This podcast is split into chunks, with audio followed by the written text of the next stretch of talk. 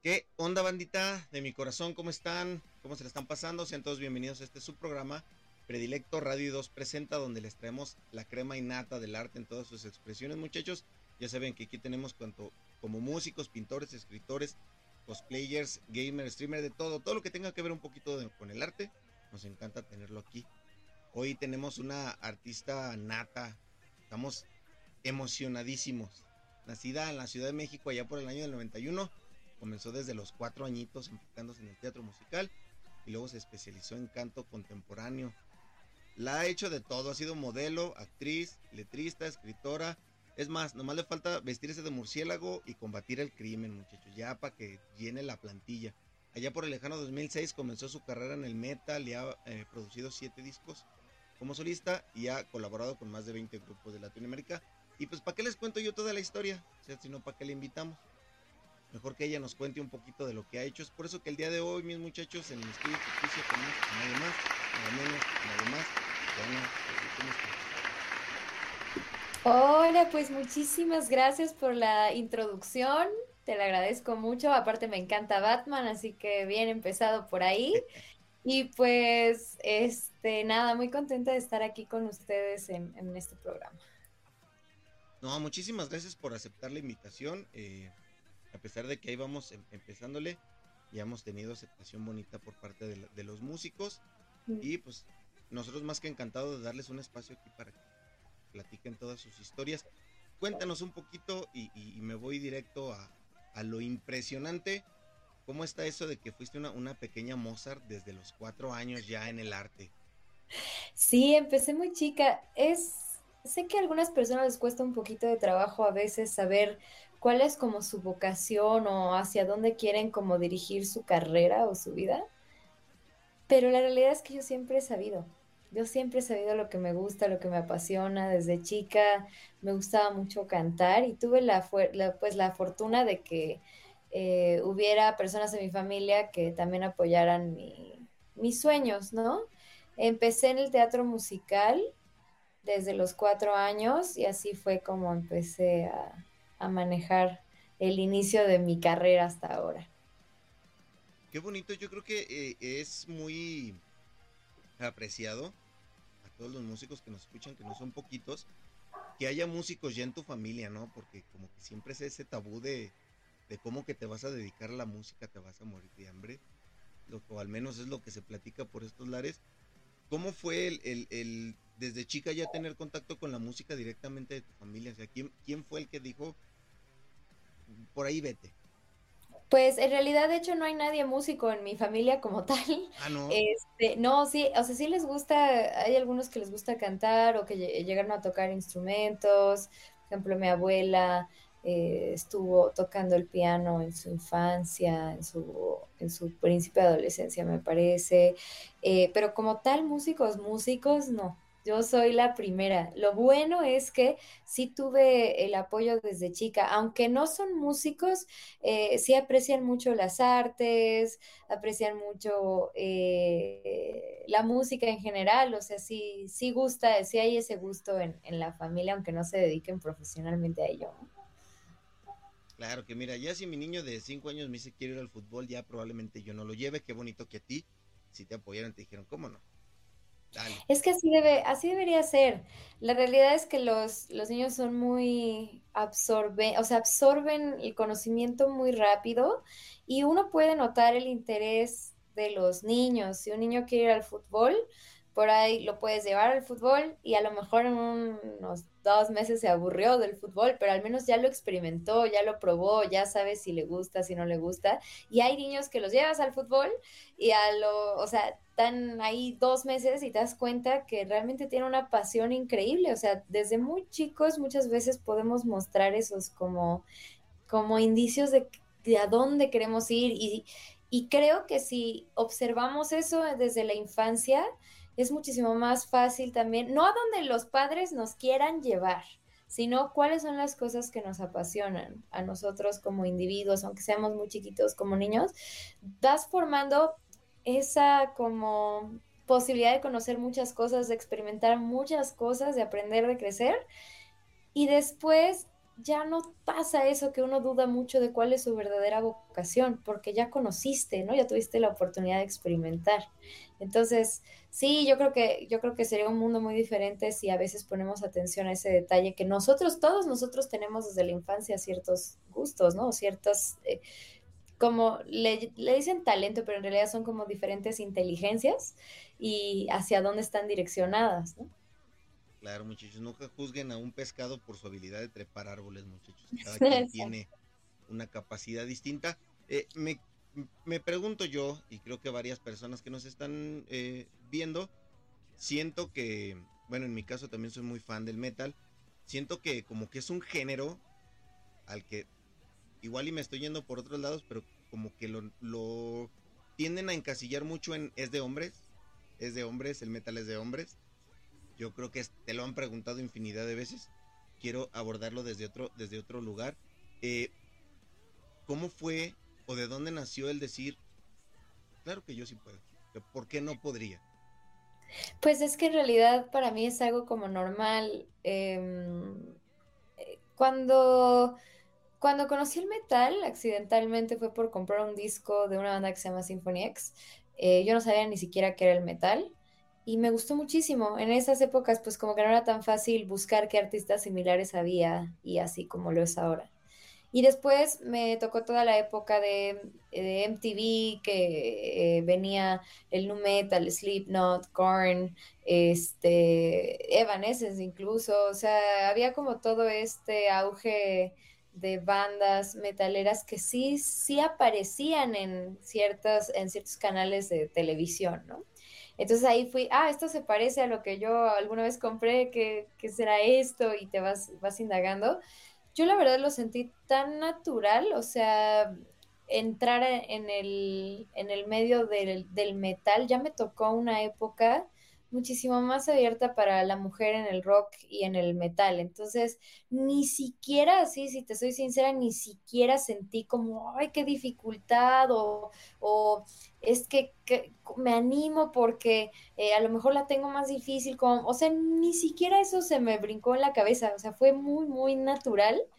Y ya para, para cuando yo te estoy hablando, ya existían bandas como Nightwish, Within Temptation, te estaba comentando justamente de Evanescence, o sea, incluso bandas metaleras con, con chicas, o ya venían de los ochentas, bandas de rock con chicas. Entonces, creo que me tocó una época bastante amigable para, para sentirlo ya no tan fuera de, de eje, ¿no? No tan natural, de, o sea, desnaturalizado, ¿no? Importante porque luego dicen que, que o sea, sí es talento nato, pero hay que aprender a, usarlo y a modificarlo. ¿Cómo fue o necesitaste algún, algún proceso para desarrollar tu voz, de estar en, el ámbito de, de, música contemporánea, teatro musical, a adaptarlo al metal? ¿Tuviste que volver a empezar desde el principio o dijiste, no, solo es modificarlo un poco? Hay muchas cosas similares y hay muchas cosas diferentes. Yo ya tenía un poco de, instrucción clásica porque te digo que desde chica también fui estudiando, estudié un poco de piano, eh, muy, algunas cositas de voz también, así. Eh, estuve en un concurso de canto internacional cuando tenía como siete años que se celebró en Rusia. También, también la obra de teatro fue en Rusia y luego regresé otra vez a Rusia a este concurso. Y como que siento que tuve pequeñas como enseñanzas, pero eh, el mundo del metal es muy complejo a nivel musical, o sea, hablándote ya a nivel musicalmente, el mundo metalero es complejo de ejecutar, no cualquiera toca metal, no cualquiera canta metal y no es como decir, ah, o sea, nosotros somos increíbles porque tocamos metal, ¿no? Pero sí requiere un cierto, un cierto grado de complejidad y de cosas interesantes creo que algo que está padre en mi vida es que eh, yo he tenido instrucción tanto clásica como contemporánea y siempre me ha gustado el metal progresivo, que encima es una de, las ramas pues, más complicadas de, ejecutar. Y este... Y también me gusta, eh, a lo largo de mi vida he aprendido géneros latinos, eh, como salsa, este, no sé, o sea, en general nunca he sido cerrada para la instrucción musical como tal, ¿no? Entonces, todo eso complementa, todo eso complementa lo que hago, porque si nos cerramos o si, eh, cierras tu visión, pierdes muchísimo del panorama que puedes, del vasto mundo de la música que puedes ocupar para, para decir más cosas, ¿no? En, la música. Qué bonito. Es, eh, no, no se nota que estés, eh, sin, sin ahorita que me, me van a pedrear aquí en los comentarios, no se nota tanto como que estés alabando tanto el metal, sino que estás defendiendo un arte que tú llevas practicando desde, desde el principio y se aprecia que alguien que, que sí lo tenga más estudiado, más dominado, igual y hay chavitas ahorita que nos estén escuchando que dicen, la neta yo quisiera armar mi banda, pero no sé por dónde empezar. Créeme que les estás ayudando muchísimo en decirles, tiene una estructura, tiene un estudio, tiene un proceso. Así es, totalmente. Y es que es algo que hay que entender que lo que me preguntabas, por ejemplo, de, de si yo he tenido que hacer cosas para, para instruirme en, el canto y eso, nada es, nada es talento realmente. O sea, hay, como te comentaba al principio, son inteligencias. Hay veces que tienes la inteligencia musical más desarrollada que tiene que ver con tu capacidad auditiva para reconocer o darle nombre a esos sonidos. Sin embargo, así no la tengas, si tú trabajas sobre ella, te estudias sobre ella, te puede costar más que otras personas que tienen esta inteligencia más desarrollada, pero el, eh, la música es una disciplina, se genera mediante entenderla, analizarla, estudiarla, practicar, practicar, repetir, repetir, repetir. O sea, es todo muscular muchas veces, aunque estés tocando un instrumento, sea el canto, todo es muscular, de repetición, de todo esto. Entonces, incluso las personas que les apasiona mucho la música, pero sienten que no tienen ese talento, lo que tienen que hacer es dejar de perder el tiempo y ponerse a estudiar. Eso es todo lo que necesitan, porque el talento no, o sea, que ahorita no te salga bien algo o que no puedas tocar una canción o que no puedas cantar una canción, no significa que no lo puedas hacer después. El chiste es no perder el tiempo. Claro, como diría mi queridísimo maestro Gai Sensei, la práctica continua vence al talento nato, muchachos. Así es. Eh, ¿cómo, cuéntanos un poquito cómo es eh, un día de un proceso creativo para Nafior? ¿Cómo te despiertas? ¿De dónde nace la inspiración? ¿Escuchas una tonada? ¿Viene una frase a tu mente? ¿Cómo, describirías un día de proceso? Mira, usualmente más que día te diría noche porque yo soy muy nocturna para me nace la inspiración en la noche.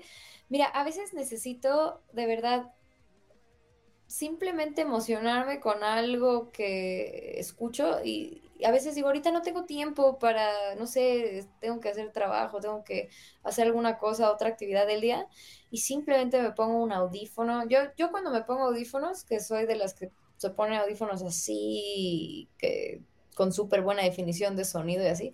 Una vez que entro a ese mundo, ya ahí se libera toda la creatividad. Y usualmente lo hago en las noches porque es cuando más espacio creativo siento tener. Y pues inspiración es todo. O sea, yo creo que cada cosa que me ha pasado en la vida, cosas que veo, cosas que siento, cosas que me voy dando cuenta en la vida que antes no entendía y de repente ya hago clic con algo o sea, muchas cosas son motivo de inspiración, un buen día, un mal día, eh, siempre mucho de qué hablar, simplemente con observar cómo está pasando tu vida. O sea, mi vida pasa y me genera eh, información, inspiración, todo para, para hacer la música que hago.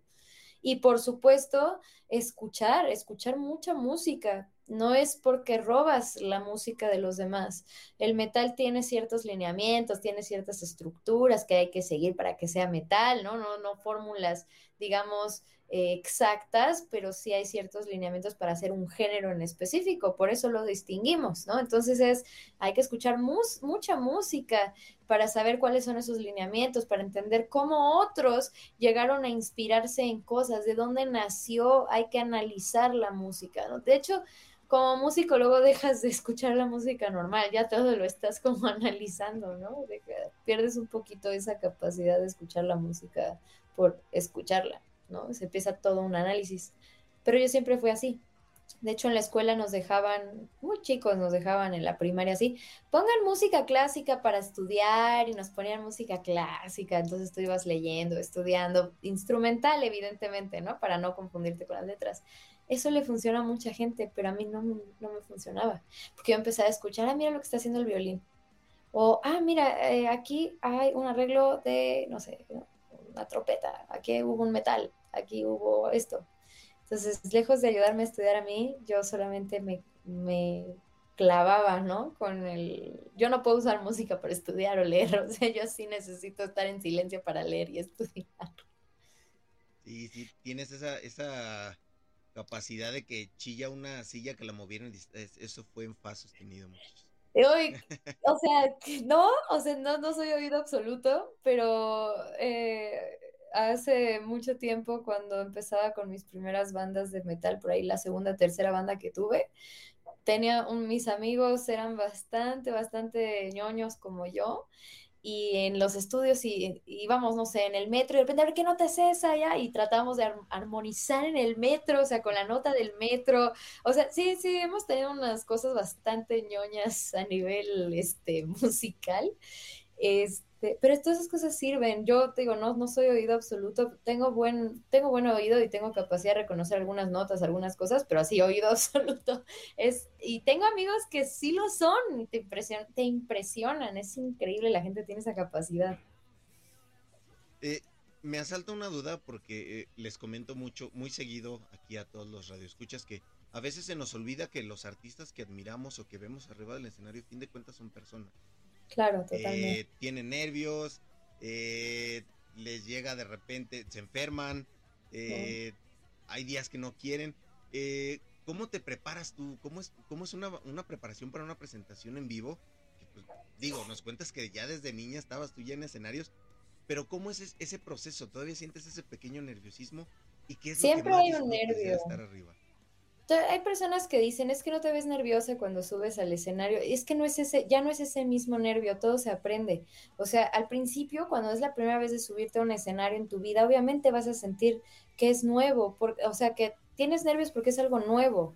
Es una experiencia que es totalmente diferente, no la conoces, nunca has estado ahí. Entonces, claro que te da nervios. Lo único que puedes hacer para que ya no te den nervios es hacerlo una y otra vez, lo haces tantas veces que ya te sientes en el espacio. Es como si vas a cambiarte de casa y no conoces los ruidos que hay en la noche, em, no conoces bien hacia dónde hay que ir, no sabes dónde está el baño, lo que tú quieras. Es como conocer una casa nueva. Llega un, un tiempo en el que la habitas tantas veces que ya no se siente de la misma manera, pero siempre hay una, una emoción muy diferente porque tampoco uno vive en el escenario. Uno está en el escenario la menor cantidad de tiempo a comparación de la vida en general, ¿no?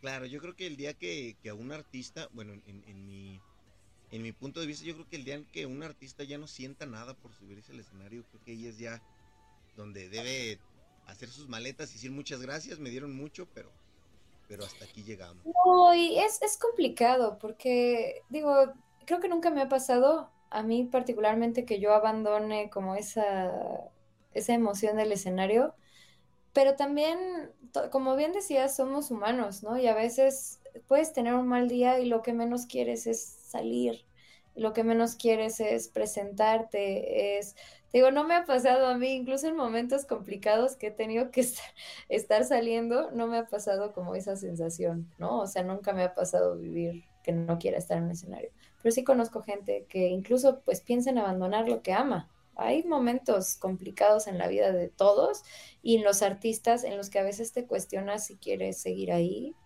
o si tienes que hacer otra cosa. Y vamos a humanizar todavía un poquito más. Eh, eh, si fueses tan amable de compartirnos, nos gusta mucho hacer esa pregunta. ¿Cuál consideras tú que haya sido la peor experiencia que has tenido arriba del escenario? La peor experiencia. Mira, nunca arriba del escenario, te podría decir más abajo del escenario que arriba. Arriba todo se transforma, al menos para mí. Yo no sé cómo lo vivan otros artistas, pero yo subirme a un escenario es como, o sea, es un, es, o sea, es donde yo puedo ser yo al 100%, donde me siento cómoda, donde me siento muy bien, es el, mi lugar favorito. Entonces, más que arriba del escenario, yo siento que son las cosas que venimos arrastrando abajo del escenario, lo que pueden hacer como la experiencia complicada. Muchas veces, a veces tienes que lidiar con personas que hacen, organizan eventos y que no les importas como artista, no le importa la gente, no le importa absolutamente nada, solo quieren recibir algo, no perder dinero, ganar dinero de ti, pero les importa muy poco, ¿no? El cómo se desarrolla, cómo, se desarrolla todo lo demás, e incluso pueden llegar a ser, pueden llegar a ser hirientes o incómodos con, con la manera en la que te tratan bajo el escenario. Y esas cosas sí usualmente afectan, eh, como las ganas que tengas de tocar en un evento o no. Pero una vez arriba, mira, puede estar todo mal abajo, se puede estar cayendo el mundo, puedes estar... Me ha tocado subir al escenario después de perder familiares, o sea, de, de muerte, me ha tocado subir al escenario como el famoso show must go on, ¿no? O sea, sintiéndome enferma, o sea, me han pasado muchas cosas pero al escenario cambia todo. Eso habla de profesionalidad y tienes mucha razón, o sea, hasta mandas muy pequeñas, hasta en eventos súper pequeños, hasta un barecito, creo que es muy común que, tiendan a decirle a la banda te doy dos cheves y toca gratis y pues desgraciadamente creo que sí para, para ese tipo de, personas el artista no es nada más que una moneda de cambio y pues Qué, qué feo, muchachos. Pónganse las pilas. Nos están escuchando varecitos o organizadores de eventos aquí en León. Por favor, pónganse las pilas, muchachos. Consientan a los artistas que traen, por favor. Es parte de la experiencia. Eh, yo ni siquiera invitaría. La gente es como es. Si te va a tocar un promotor eh, buena gente, lo vas a notar. Si te va a tocar un promotor miserable, lo vas a notar también. Yo no cambiaría nada. Es parte de la experiencia aprender a lidiar con todo esto. Y así es la vida, no solo es exclusivamente un promotor o un bar, ¿no? O sea, así somos las personas. Hay gente buena gente y hay gente que no le interesa ser buena gente. Y hay que aprender a lidiar con todo eso. Y hablando de crecer y aprender, eh, tú que ya tienes experiencia, ya que siempre hemos dicho que el, conocimiento es una, como tener una velita. Si compartes tu llama, yo creo que no, en lugar de, que se te apague tu, luz, vas a compartirla más. ¿Qué le dirías a un, a un chico que quiere empezar a tocar, a una chica que quiere empezar a cantar, alguien que quiere empezar a armar su banda? ¿Cuál sería el consejo que tú podrías darle para que empiece acá bonito? Mira, a dedicarse a la música, porque aprender un instrumento, si todos tienen la oportunidad de cantar o de tocar un instrumento, si toda la gente tuviera esa oportunidad, sería maravilloso. Pero una cosa es como aprender un instrumento y otra cosa es dedicarte como a la música. Si todos tuvieran acercamiento a la música, estaría increíble. Es algo que yo recomendaría a nivel general, algo que, a menos de que en serio no te guste la música, pero yo no conozco a nadie que no le guste la música. Entonces, si existiera alguien que no le guste la música, entiendo. Pero tener un acercamiento a la música debería ser fundamental para todos siempre, ¿no? Y encontrar qué de la música te gusta también, ¿no? A qué te gustaría aprender. Pero si ya es para dedicarte y tienes como, realmente te apasiona y quieres dedicarte a eso, siempre digo que es, es como adoptar un perrito, o sea, tienen que saber que esto es una responsabilidad que va a durar muchísimos años y que hay que echarle muchas ganas y ponerle mucha atención. La verdad es que no es fácil dedicarse a la música, seguramente eso lo han escuchado muchísimo eh, no es fácil, no, pero tampoco es fácil tener un doctorado en derecho, o sea, no es fácil la vida en general para nadie, no es una cosa fácil. Si realmente te apasiona la música, tienes que agarrarte esa pasión porque es lo único que te va a ayudar a aguantar casi todas las cosas complicadas que hay. Em, si te gusta la música, te vas a esforzar. Si te gusta la música, vas a estudiar si te gusta la música te vas a equipar y el, principio es lo más difícil porque no sabes, entonces tienes que ir aprendiendo cosas, la experiencia, el trabajo, el aprender es muy importante. Y después son otras cosas que también pues hay que, hay que compartir porque pues al final de cuentas es arte y tienes que saber expresarte, tienes que saber tener una intención, para qué hago música, qué es lo que quiero lograr con la música. Eh, eh, es un camino muy largo, pero lo único que yo sugiero es que lo hagan si tienen ganas, pero que lo hagan con pasión, que lo hagan bien, que sepan que no va a ser un camino de color de rosa, pero así tengas una licenciatura y seas arquitecto profesional, un día también por más licenciaturas que tengas o papeles que tengas, un día te quedas sin trabajo, no te contratan, hay otros 20 que quieren tu puesto, no te asegura nada la vida en cuestión a lo que decías al principio de que te vas a morir de hambre, te vas a morir de hambre igual siendo un profesionista. O sea, eso, te puede pasar también. Entonces, es hagan lo que quieran. Si quieren estudiar medicina, estudien medicina. Si quieren estudiar eh, ser astronautas, sean astronautas. Si quieren estudiar música, hagan música. Y estudien, trabajen y no pierdan los pies del piso, nada más. Bueno. Ya, ah, saliendo de aquí me hago ingeniero, ya. sí, sí, eso es lo que quieres. Aparte no hay edad. Yo tengo alumnos, he llegado a tener alumnos de 80 años estudiando canto. 80, que me decían, nunca lo hice porque siempre me decían que no, que no podía, y ya hice esto, ya hice mi vida, todo, y digo, ¿por qué no? De hecho, hasta se me, decían, no, se me burlan porque tengo 80 años y tengo que, quiero hacer canto, y dicen, ya estás viejo para eso. No, nunca se está viejo para eso. Hay que, hay que vivir una vida de cosas que sí tenemos ganas de hacer.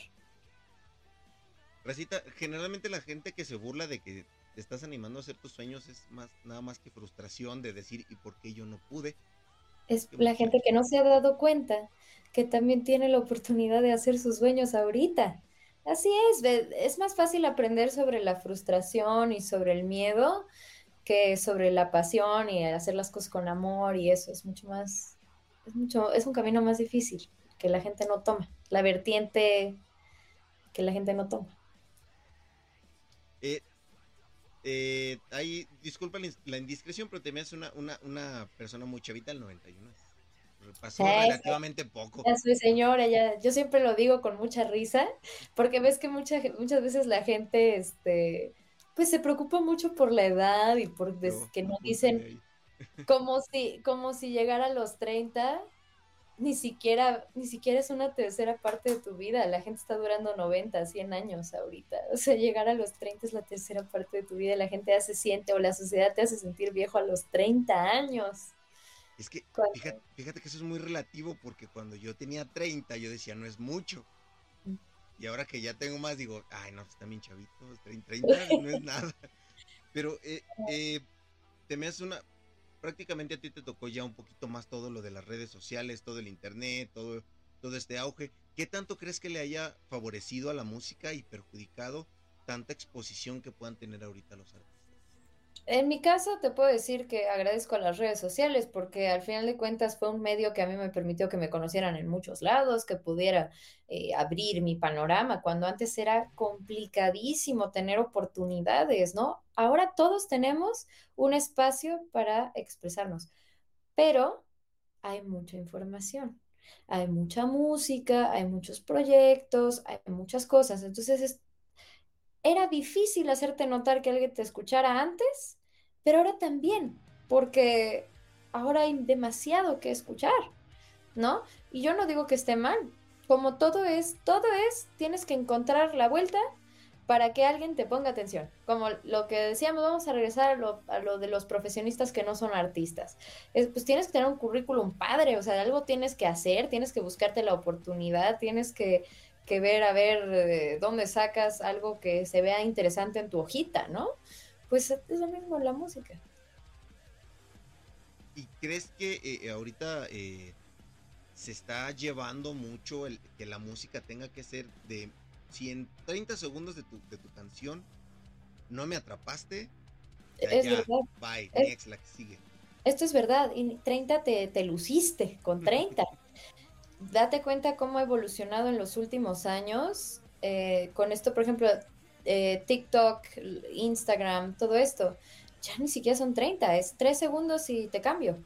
vivimos en la época del, ah, no me, ah, X, el que sigue. A lo mejor tienes algo increíble que decir, pero como no fuiste un payaso los primeros 3 segundos de tu video, este, pues bye, ¿no? O sea, lo que sigue. Esa, la realidad es que sí tenemos una cultura ahorita muy de descarte. Ahorita todo es descartable, ahorita todo es paso, ahorita todo es, no me, no me engancha nada, no me ato a nada, nada me importa, no, no me importa lo que tengas para decir a menos de que me entretengas, a menos de que lo necesite escuchar, es muy complicado. ¿no? Y además las redes sociales ni hablar, o sea, todo se maneja o con dinero para que te escuchen o con algún golpe de suerte que dicen que son algoritmos y esto, pero no, o sea, ya eh, cuando ya estudias un poco más sobre redes sociales, siempre hay un alguien que, que es como, ah, sí, este, te vuelvo viral, ah, esto se ve interesante, ah, esto no, no funciona. Siempre hay como también mano humana o a veces los, estos algoritmos y demás que deciden si tu contenido es importante o no. Entonces...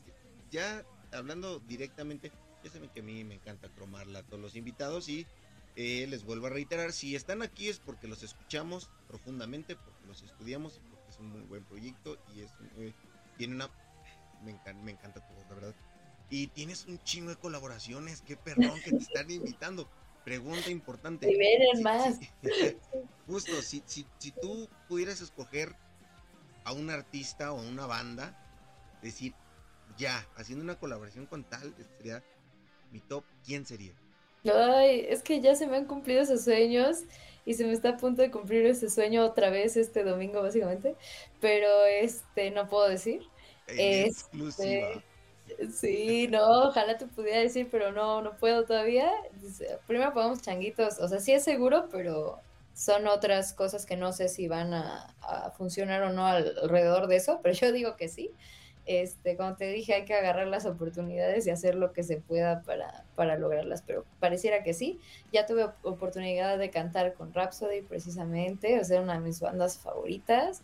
Este, mi banda favorita es con la que conocí el metal, Symphony X ojalá algún día tenga la oportunidad, no me interesa colaborar con ellos, este, ¿no? O sea, simplemente la oportunidad, ni siquiera los conozco y te puedo decir que no sé, mis golpes de suerte, conozco mucha gente importante dentro de los, las bandas metaleras del mundo y e, es, esa no, ¿no? Entonces es como mi único lado fan ahí que, que me falta quizá. Basta ver que sí, mira. Eh, por eso estén pendientes de las redes sociales de Ana, muchachos. Ahí van a, van a darse cuenta cuál fue la colaboración. Ahí va a estar, ahí va a estar la noticia. Eh, nos encanta hacerle un regalito a los invitados que tenemos aquí. Les regalamos una cartita, te van a poder enviar al pasado. Ahí te vamos a dar permiso de que le digas a esa Ana de 15 años mm. cómo vamos. ¿Se logró o no se logró? ¿Qué nos falta? le diría? Yo, hablo mucho con, no me, ni siquiera me sorprende o me pone a pensar tu, pregunta porque yo hablo mucho con mis yo del pasado. Eso, terapia que este, muchachos, vayan. Sí, vayan, vayan a terapia en general, es algo muy, muy bonito. Este, a mí me gusta muchísimo eh, ver porque luego no nos damos cuenta. Es como cuando tú te ves diario en un espejo, ¿no? y no notas tus cambios físicos, pero de repente hay una persona que no te ha visto hace, no sé, seis meses, ay, está, ay que, que se hace cuántos kilos que no te veo, ¿no? O sea, y tú dices, oye, pero sí, yo estoy igual, ¿no? Y haces conciencia porque te ves diario. Entonces, este ejercicio de, ver para atrás es muy importante porque también así valoras todo lo que has aprendido en el camino. Y tengo que es algo con lo que yo estoy en contacto mucho. Y la verdad estoy muy contenta, estoy creo que creo que nunca nos imaginamos cuánto íbamos a poder hacer, no solo a nivel profesional, porque pues básicamente yo he sido profesional, profesionista toda mi vida, ¿no? Este, no solo a nivel profesional, sino como persona, como todo, que siempre hay hay mucho de qué estar orgulloso, al menos en mi caso me siento muy muy contenta con las decisiones que he tomado, buenas y malas, porque mm, aquí estoy, ¿no? Eso es lo más importante. Así que sí, la verdad sí tengo muchas cosas buenas para decir. Bonito. Eh, ¿qué, ¿Qué le espera al futuro para Ana? ¿Qué podemos estar esperando? ¿Qué, qué, qué necesitamos que nos digas algo para dejar de mordernos las uñas todos los días y estar ansiosos? Viene, te voy, te voy a decir que eh, todavía no defino la fecha, pero tengo que definir ya, básicamente. En un par de semanas grabamos eh, video de música nueva. Vamos a lanzar un sencillo con un invitado eh, eh, internacional que ya eh, comentaré, pero eso sí, en otro lado les voy a seguir dejando que se muerdan las uñas. Este, pero sí, esto no lo habíamos dicho y estamos a punto de grabar un video de esa canción. Lo grabamos en dos semanas y es muy probable que sea o la, la primera semana de abril o la última de noviembre, digo de noviembre, de marzo, que estemos sacando este sencillo y ya estamos muy emocionados, ya eh, digo que estamos planificando todo el video, estamos a nada de publicar esta información, así que eso sí es exclusiva para ustedes.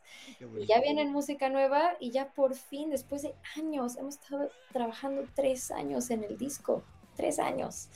Y ya por fin estamos terminando toda la preproducción y vamos a entrar al, al momento importante que es el de grabar todos, ¿no? Grabar baterías, grabar guitarras, voces, etc. Así que Sencillo viene y música nueva, pues sí, ya desde ese sencillo este año viene con todo. Ay, qué bonito. Y muchachos, eh, gordos que estén por ahí escuchando, tres años trabajando en el disco, no son enchiladas, carnal. Esto lleva trabajo, esto. Ay, si supieran este disco particularmente, es que es el disco más eh, planeado. Ahora sí que es un disco muy planeado. Eh, es un disco conceptual el que vamos a hacer. Entonces, tanto la música como las letras, como la historia, como, o sea, todo, es, todo está conectado, todas las canciones están conectadas de alguna manera. De verdad es un, es un trabajazo eh, muy particular el que estamos haciendo porque ya no estamos en la era de los discos, ya nadie saca discos. Entonces, no sabemos si vamos a volver a sacar otro disco. Entonces, queríamos hacer un tercer álbum que realmente valiera la pena, ¿me entiendes? Que realmente eh, tuviera sentido, así que lo que se tenga que tardar, mira, ya lo, yo según yo lo estaba sacando en 2020, nada, ¿cuál 2020? Además vino pandemia, así que cuando tenga que salir ese disco, pero de verdad va a valer la pena, de verdad. Para que lo compren y se los manden firmados, es más, vayan a verlo en vivo y que se los firmen. Y, aparte la gente que me conoce sabe que yo puedo estar cuatro horas firmando ahí a todo el mundo, así que bienvenidos. Eso es tener los pies en la tierra. Eh, desgraciadamente, eh, generalmente cuando tenemos invitados tan, tan chidos y que nos platican tanto y tan bonito, se nos va el tiempo súper rápido. Así es que esto ha valido chetos, muchachos. Pero antes de irnos, ¿dónde puede toparte la racita? Obviamente ahí abajo van a estar apareciendo en las redes sociales. Pero pues si nos están escuchando en Spotify, que las escuchen de, de tu viva voz, ¿dónde te puede seguir la gente? ¿Dónde puedes escuchar? Donde sea que yo esté, me van a encontrar como ahí, exactamente como ven aquí en el nombre, Ana Fiori MX, Ana con doble N, así tal cual como está aquí, MX, y así me van a encontrar. De hecho, así es mi página web, anafiorimx.com, y ahí está todo. De hecho, pueden ver toda la información, discografía, lo que estoy haciendo, noticias, lo que quieran. Eso es todo. Ahí se encuentran hasta qué cereal escogió en la mañana para desayunar, ¿eh? Casi, en el, ahí, en, mis historias de Instagram, sobre todo vayan a chismear porque luego ahí sí pongo de todo. Síganla muchachos y si no es mucha molestia, síganos también a nosotros, un likecillo ahí no, no les hace claro daño. Que sí. Muchas gracias aparte por lo bonito de la entrevista, ¿eh? estoy muy contenta. Gracias por el espacio. Qué bonito. Nunca me habían dicho que, que les disfrutaron la, la entrevista. No sé si eso hable mal de mí. No. pero. de antemano, muchísimas gracias. Te agradecemos mucho. Sabemos que tu, que tu tiempo es súper valioso y lo ocupas para cosas eh, eh, musicales y profesionales. Muchísimas gracias por habernos regalado este, este, ratito con nosotros. Y a toda la receta que nos estuvo viendo, también muchísimas gracias por estar aquí al pendiente. Si están en Spotify, brínquense a YouTube. Están en YouTube, brínquense a Facebook sino a Apple Podcast, a Anchor, a donde quiera que haya podcast. Ahí mero nos encuentran, Radio 2. Esto fue Radio 2 Presenta. Nos vemos el próximo miércoles. Gracias.